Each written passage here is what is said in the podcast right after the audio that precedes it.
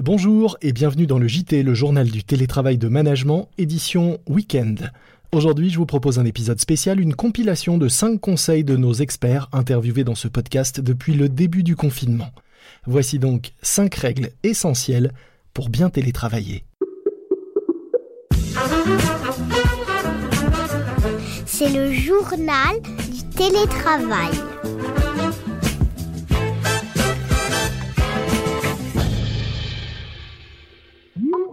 Première règle du télétravail réussi, se créer un véritable espace de travail. C'est le conseil que nous donne Manal Rajdi, l'un des plus talentueux architectes du moment qui travaille notamment sur l'hybridation des lieux de vie et de travail avec des projets comme Mille arbres, un ensemble qui verra bientôt le jour à la Porte-Maillot à Paris. La journée se compose en trois parties importantes. La partie de travail, la partie repos et la partie entre qui est la détente. Le travail, c'est quand on se réveille le matin, il faut qu'on se trouve un lieu dans, dans son appartement qui est le plus éclairé possible, avec euh, une vue vers l'extérieur. On va pouvoir s'asseoir, concevoir, produire, dessiner, euh, écrire, tout ce dont on a besoin. Donc c'est un lieu, euh, la table qu'on a, qui va permettre de travailler. Cette table-là, ce lieu-là, doit être différent du lieu où on va manger, par exemple. Même si on n'a qu'une seule table, il faut, euh, faut faire en sorte de, de changer d'emplacement pour avoir une autre vue, une autre orientation. Donc on scénarise un peu la manière dont on habite son espace. Il faut devenir le Tarantino ou le Fellini de son appartement. Et puis, euh, faut toujours éviter de travailler là où on dort. Quand on n'a pas le choix, on n'a pas le choix, mais il faut scénariser aussi la zone de, sommeil, de la zone du travail, et puis la zone de détente aussi.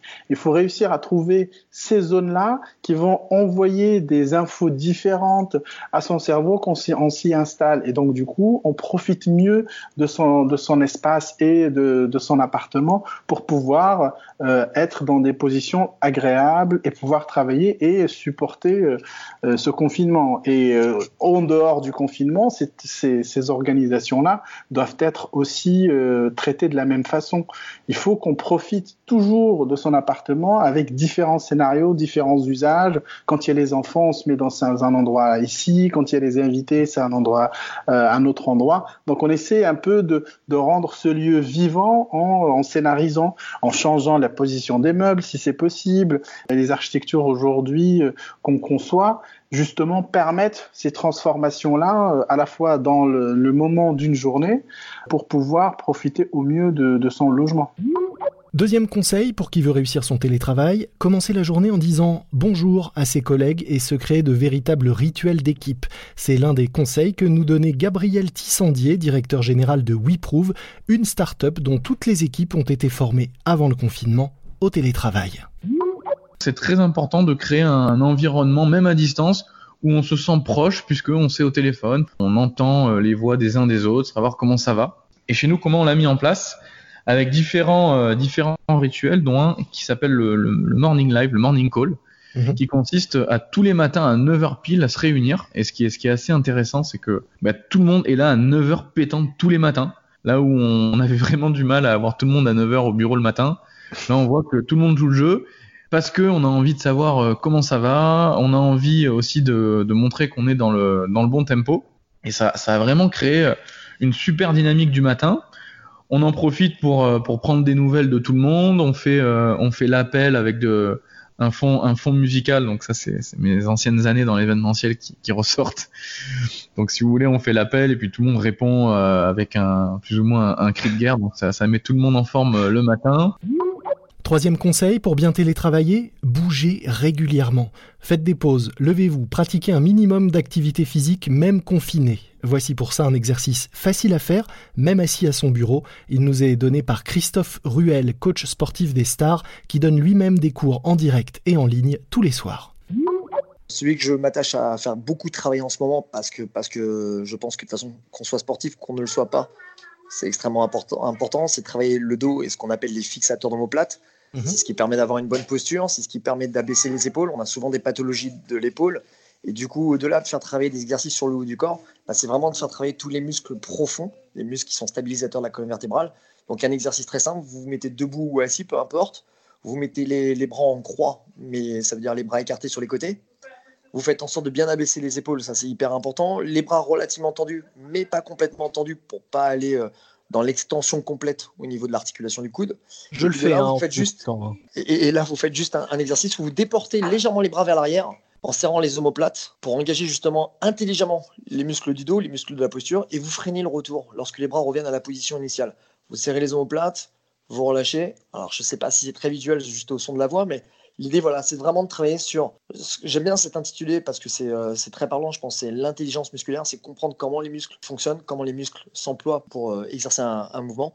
Et si vous le faites bien, si vous ressentez le mouvement, vous allez forcément ouvrir la cage thoracique devant, donc mieux respirer, avoir une meilleure posture et vous faire du bien pour le dos et pour les épaules. Quatrième conseil pour réussir son télétravail, maîtriser les outils technologiques, ne pas en être esclave. Cela passe notamment par quelques règles à respecter quand on fait une visioconférence, comme nous l'expliquait Fabrice Berthelot, responsable France chez Poly, spécialiste des outils de collaboration et des solutions de communication.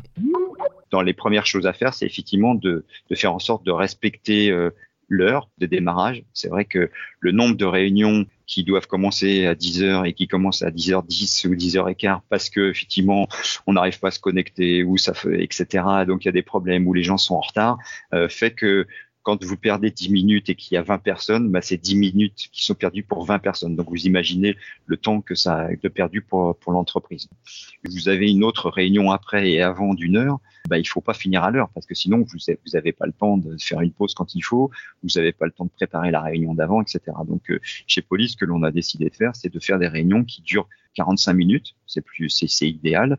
Euh, et si on a vraiment besoin plus de temps, c'est de, de, faire au maximum 55 minutes pour laisser le temps de se déconnecter, de faire deux trois choses et de se reconnecter et que tout le monde démarre à l'heure. Parce que sinon, effectivement, vous finissez à 10 heures, vous avez vos petites choses à faire et vous revenez les 10h05 et la réunion démarre à 10h10, c'est ce qu'on disait au début.